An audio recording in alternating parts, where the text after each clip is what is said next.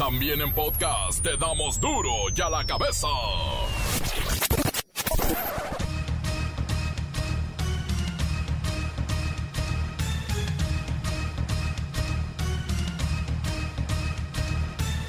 Martes 28 de abril del 2020 yo soy Miguel Ángel Fernández y esto es duro y a la cabeza sin censura. El secretario de Relaciones Exteriores, Marcelo Ebrard, informó que hasta el momento 615 mexicanos han fallecido por COVID-19 fuera del país, 566 en Estados Unidos, 50 en el resto del mundo. Nueva York tiene 448. Segundo lugar, California, muy distante, con 32. Tercer lugar, Illinois, con 26. En total tenemos, al día de ayer, 566 fallecimientos que mucho lamentamos en los estados de la Unión Americana. Coronavirus, dengue y sarampión. La peligrosa combinación en México y América Latina de tres epidemias cuyos síntomas pueden confundirse. En el mundo, más de 220 mil personas han perdido la vida por el coronavirus y la Organización Mundial de la Salud dice que aún no se puede considerar controlado el brote. Tan solo en Estados Unidos hay un millón de casos.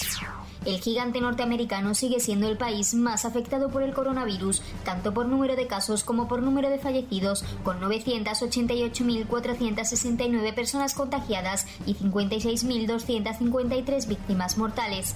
Sin embargo, por primera vez desde el 30 de marzo, Estados Unidos ha registrado un crecimiento diario de contagios inferior a los 25.000 casos en las últimas horas. Esto es tremendo. Una doctora de la sala de emergencias de la ciudad de Nueva York que se recuperó de COVID-19 y continuó tratando a pacientes con coronavirus se suicidó ante la impotencia y desesperación.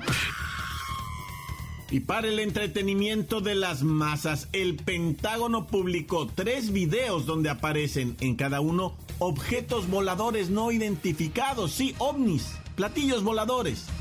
Los videos duran unos segundos, pero se aprecian estos extraños artefactos volando en el cielo norteamericano. Y nadie hace nada. En Jalisco mueren nueve personas intoxicadas por consumo de metanol, pero en Irán, en Medio Oriente, han muerto 700 personas también por consumir metanol, pero creyendo que curaba el COVID-19. El reportero del barrio y la muerte de Saraí, una joven con amistades hmm, bastante equivocadas. Comencemos con la sagrada misión de informarle porque aquí no explicamos las noticias con manzanas, no, aquí las explicamos con huevos. Llegó el momento de presentarte las noticias como nadie más lo sabe hacer. Los datos que otros ocultan, aquí los exponemos sin rodeos. Agudeza, ironía, sátira y el comentario mordaz. Solo en duro y a la cabeza. ¡Arrancamos!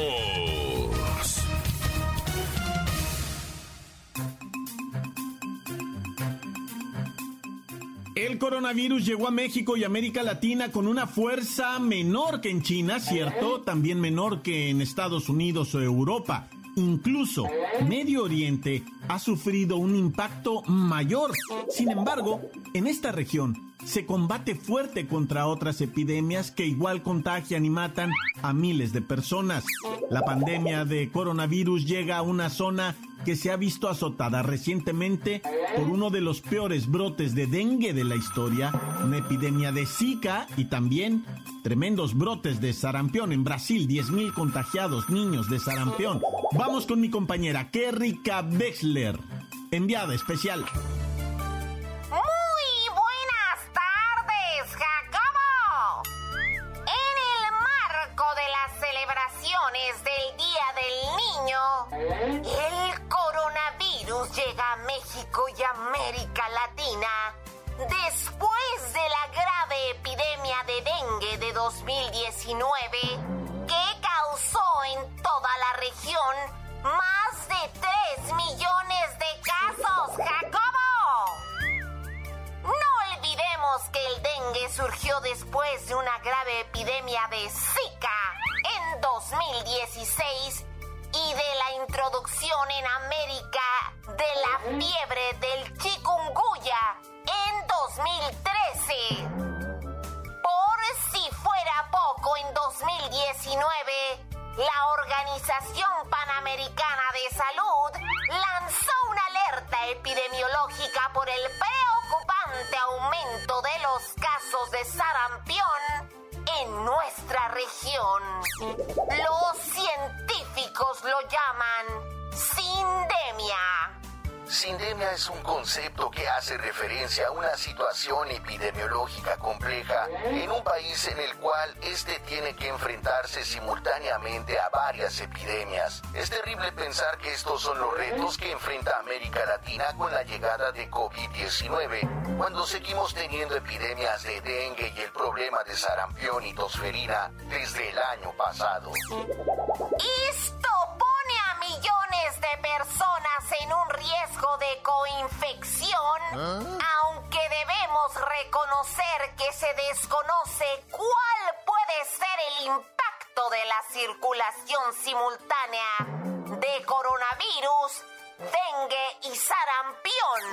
Pero los expertos creen que una coinfección de estos virus podría ser peligrosa.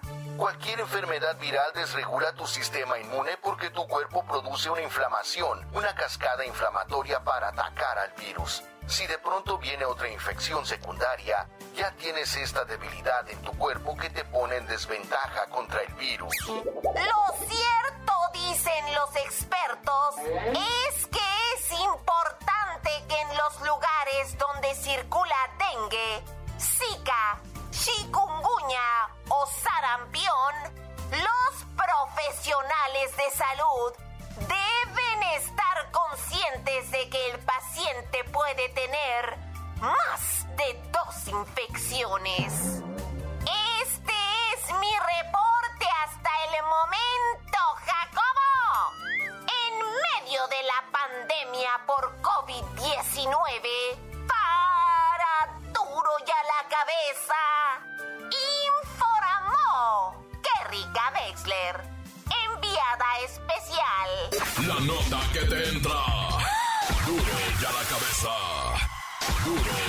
Cabeza. Pero, ¿cómo va el mundo ante la pandemia del nuevo coronavirus? Las cifras son realmente estremecedoras. 219 mil personas han perdido la vida, un 85% de ellas en Europa y Estados Unidos desde que brotó en China en diciembre. La pandemia del nuevo coronavirus originada en la ciudad china de Wuhan ha superado las 211.000 víctimas mortales tras haber sobrepasado los 3 millones de casos en todo el mundo, según los datos recopilados por la Universidad Johns Hopkins. Según el balance global actualizado este martes, el número total de personas curadas asciende a 894.997, con España liderando esta tabla con 120.832 personas curadas, tras superar este domingo a Alemania y Estados Unidos. Hasta el momento y según las cifras, Estados Unidos llega al millón de contagios y se convierte en el país más afectado, aunque parece que los números comienzan a favorecerlos. El gigante norteamericano sigue siendo el país más afectado por el coronavirus, tanto por número de casos como por número de fallecidos, con 988.469 personas contagiadas y 56.253 víctimas mortales. Sin embargo, por primera vez desde el 30 de marzo, Estados Unidos ha registrado un crecimiento diario de contagios inferior a los 25.000 casos en las últimas horas en donde ya se abrieron algunos comercios y la gente sale a tratar de reactivar una vida normal, es en España, pero las cosas, las cosas siguen estando muy difíciles en la madre patria. España se mantiene como el segundo país más afectado por la pandemia y el más afectado de Europa por número de contagios, con un total de 229.422 personas contagiadas y 23.521 decesos, seguida por Italia que contabiliza menos personas contagiadas, 199.414, pero más fallecidos, 26.977. En total, se han contabilizado 219.930 fallecimientos, un total de 3 millones de contagios. En Europa han muerto 126.793 personas y tienen un millón y medio de casos. Es sin duda el continente más afectado, pero Estados Unidos es el país con el mayor número de muertos, 56.253. Italia está en segundo lugar, 26.977 decesos. España, 23.822. Francia, 23.000. Reino Unido, 21.000. En América Latina está subiendo cada vez más. La pregunta sigue siendo, ¿hasta cuándo terminará esto? Encuéntranos en Facebook, facebook.com, diagonal duro y a la cabeza oficial. Estás escuchando el podcast de duro y a la cabeza. Amigos, no lo olviden, tenemos podcast, ¿sí? Búsquelo en la página oficial de Facebook, en Twitter o también en nuestro sistema El Himalaya. Ahí descarga cualquier cantidad de podcasts, los que más le gusten. Duro y a la cabeza. Una de las polémicas que levanta mayor confusión en los ciudadanos es el uso del cubrebocas, de la mascarilla, ya que algunos científicos y doctores insisten en que no es del todo efectivo contra el contagio de coronavirus. Uno de estos personajes es el mismísimo subsecretario de Prevención y Promoción de la Salud, Hugo López Gatel. Pero hay ciudades y municipios donde su uso ya es obligatorio. Eh, sácanos de tantas dudas. Lola Meraz. ¡Alice!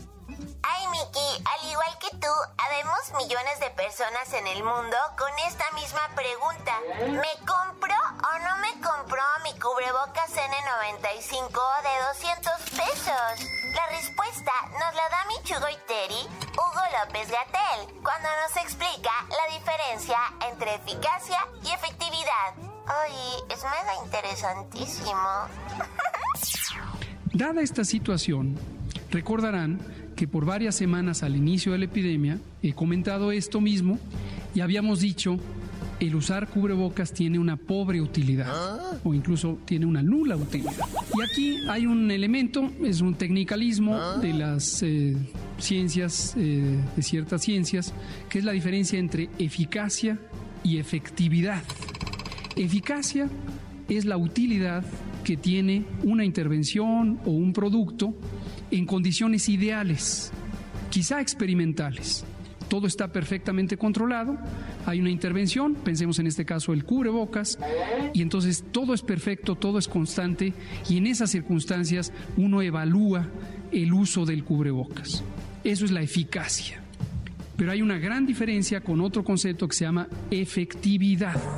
Y la efectividad es las condiciones reales, donde unas personas lo usan 15 minutos y luego se lo quitan, otra persona lo usa 6 horas sin ningún problema, una persona se toca la cara, tres lo traen de sombrero, cuatro se lo ponen un día sí, dos no, es decir, toda la variabilidad que existe en el uso real de un producto.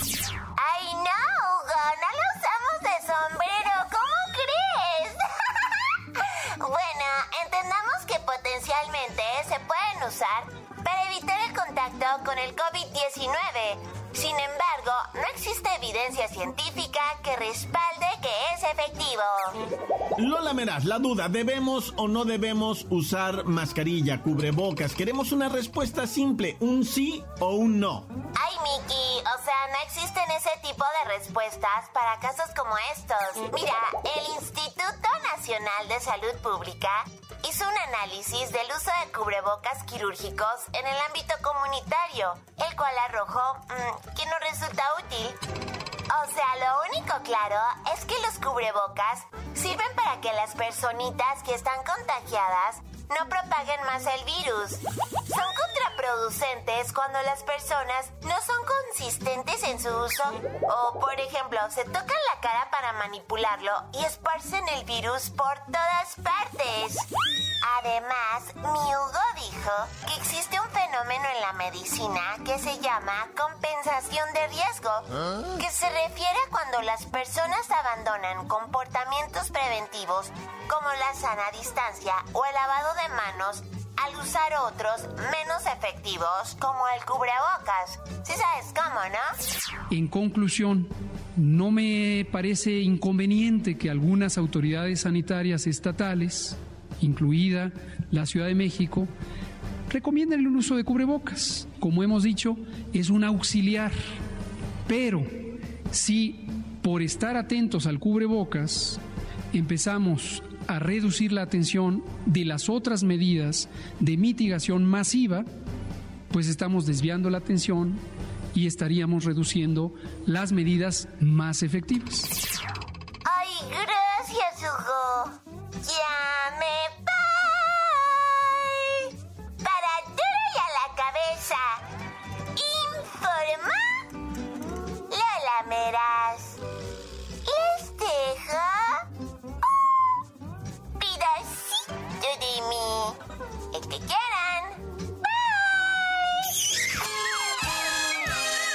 La nota que sacude. ¡Duro! ¡Duro ya la cabeza! Antes del corte comercial, escuchemos sus mensajes. Envíelos al WhatsApp 664-485-1538. Este es duro y a la cabeza. Que traza mi report del barrio y a todos los que conforman duro y a la cabeza. Quiero mandar un saludo para toda la pandilla, para toda la banda que estamos aquí en la casa de Big Brother, en la colonia de La Paz. Para Chencha, para el Cornelio, para Miriam, para Sandra, para China, para todos los que están aquí haciendo su quehacer. Están haciendo limpieza aquí en la casa de Big Brother. Bonita tarde para todos. Aquí un saludo muy especial para el Flexi, que está haciendo sus ejercicios de rutina. Porque ya está bien marrano. Se la pasa durmiendo y comiendo. Está haciendo ejercicio para que le baje la panza, pero hasta el suelo. Santán se acabó acordar. Encuéntranos en Facebook, facebook.com, diagonal duro y a la cabeza oficial. Esto es el podcast de duro y a la cabeza. Duro y a la cabeza. Tiempo de difuntos por violencia, por metanol y por yo no sé qué tantas cosas. Es el reportero del barrio. Montes, montes, alicantes, pintos, pájaros, cantantes, culebras chirroneras. ¿Por qué no me pican cuando traigo chaparreras? Oye, primeramente el lamentable fallecimiento de nueve habitantes de Mazamitla y de Tamazula, allá pegaditos, cerquititas de Ciudad Guzmán. Estoy hablando obviamente de Jalisco, ¿ah? Consumieron metanol. El metanol es un combustible, ¿verdad? Para, haz de cuenta, carnes asadas. Con eso echas a volar la leña. Lo que los españoles le dicen iniciador de fuego, ¿verdad? Así le dicen al metanol. Mira, es que hay una diferencia entre metanol y etanol. Y a mí cuando me la enseñaron me dijeron, nomás apréndete una cosa. El etanol se puede pistear y el metanol trae la M de muerte. O sea, digamos que los dos son etanoles, pero uno trae el metanol, la M de la muerte, loco. Si tomas metanol te mueres. Si no te mueres te quedas ciego. Si no te quedas ciego, te quedas con el hígado eh, cirrostado, o sea, cirrósico, o sea, todo encostrado, endurecido, echado a perder el hígado. O sea, el metanol es altamente tóxico, loco. O sea, no puedes. El metanol es pues prácticamente eh, lo que le llaman, ¿verdad? Como un aditivo, como un combustible, como es otra cosa, pues. Y el etanol, ese es el, el alcohol que venden así que para limpiarse las manos, que, que para no sé qué, para sanitizar le llaman, va. Y, y, a ese sí le puedes pegar un facho y no te pasa nada, loco. Pero, bueno, no te pasa nada, pero a, a, a, lo mejor un facho, ¿verdad? O sea, igual y si le puedes, es que no está tan destilado, pues, como, como ya el alcohol. De hecho, cuando están destilando, destilando así, cuando el primer chorro que sale, ese es el, el, el más tóxico, ¿va? Entonces hay que dejar que destile cuando menos va una, un, una porción para ya después que, que el, el, destilado sea el puro tequilazo machine, Pero bueno, además el etanol es más como de caña, ¿va? Es, es como, eh, sí, igual y destilado, pero más de caña, pues, de maíz, por ejemplo, güey, hacen etanol, ¿va? Y suma y el otro es sintético, ¿no? Me parece. Bueno, ¿para qué me meto en borlos pues, si yo ni pistos hago? Pues también estoy aquí queriendo componer el mundo y yo ni ando haciendo tequila ni mezcales. Oye, y bueno, pues el escandalazo va. Primero las autoridades recibieron. Me, voy a la Ciudad de México, a una zona bastante conflictiva ahí, ya por el centro de la Ciudad de México, ahí por este. Pues resulta, ¿verdad? Que aún. ¿Te acuerdas de Lunares? Aquel ah. vato que dicen que era el jefe de un cártel ahí de la Ciudad de México. Bueno, ese vato lo detuvieron, está preso, lo soltaron, lo volvieron a detener. El caso es que la familia de él, ahora sí que un tío, hermano de su papá de él, pues organizó una fiesta para su hijo, o sea, para un primo de Lunares, ¿ya? Y en plena fiesta estaban a las 3 de la mañana, muñeco, ¿eh? 3 de la mañana, música en vivo, ya las autoridades habían recibido el, el reporte, ahora sí que dicen que ya íbamos para allá, dicen, ay, a las 3.40 de la mañana. Pero pues estaba la fiesta en Santa Paz, ¿ya? Todos tranquilos, pisteando, había gente armada, dicen, sí, sí, había ah. gente armada, pero de repente llegó un vato flaco, así como de unos 70, con una gorra negra, un chaleco gris, pues estaba haciendo calorcito, estaba sabrosa la noche. Había mucho alcohol, mucha música, y en eso, hasta el fondo del patio, se mete el hombre, ¿verdad? Que, que venía armado, trae una pistola 9 milímetros en la mano, y, pues no se queda una cara, ¿y este quién es? ¿Este quién es? Hombre, y va accionando la pistola en contra de una muchacha, güey. Una muchacha que estaba ahí, la Osirida, y que la mata, güey. Le, le aventó yo creo que unos siete tiros, tres en la cara más o menos le pegó, y el vato, pues, empuñando la pistola, a los invitados se retiró, ¿verdad? Incluso dicen que alcanzó a cambiar cargador. el, borlo es que todavía sale para afuera y ahí lo estaba esperando el cómplice en la motocicleta, se dio a la fuga. La muchacha quedó ahí muerta, loco. O sea, primero pues organizan fiestas. No estamos diciendo que ahorita no, fiestas no. O sea, hasta mis vecinos están haciendo fiestas ahorita, loco. La raza no entiende, ¿verdad? Pero bueno, ya, ¿para qué nos metemos en más borlo? Te dije del etanol que, que habían fallecido nueve en Jalisco, Por el etanol. No, ya. ¡Corta!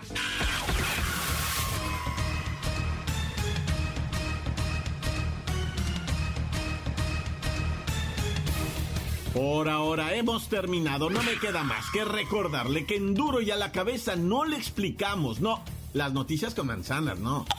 Aquí las explicamos con huevos. Cuídese. Por hoy el tiempo se nos ha terminado. Le damos un respiro a la información, pero prometemos regresar para exponerte las noticias como son. Duro y a la cabeza es Miguel Ángel Fernández, Arturo González, Evi González y la producción de Luis González, el señor X. Una producción original de MBS Radio.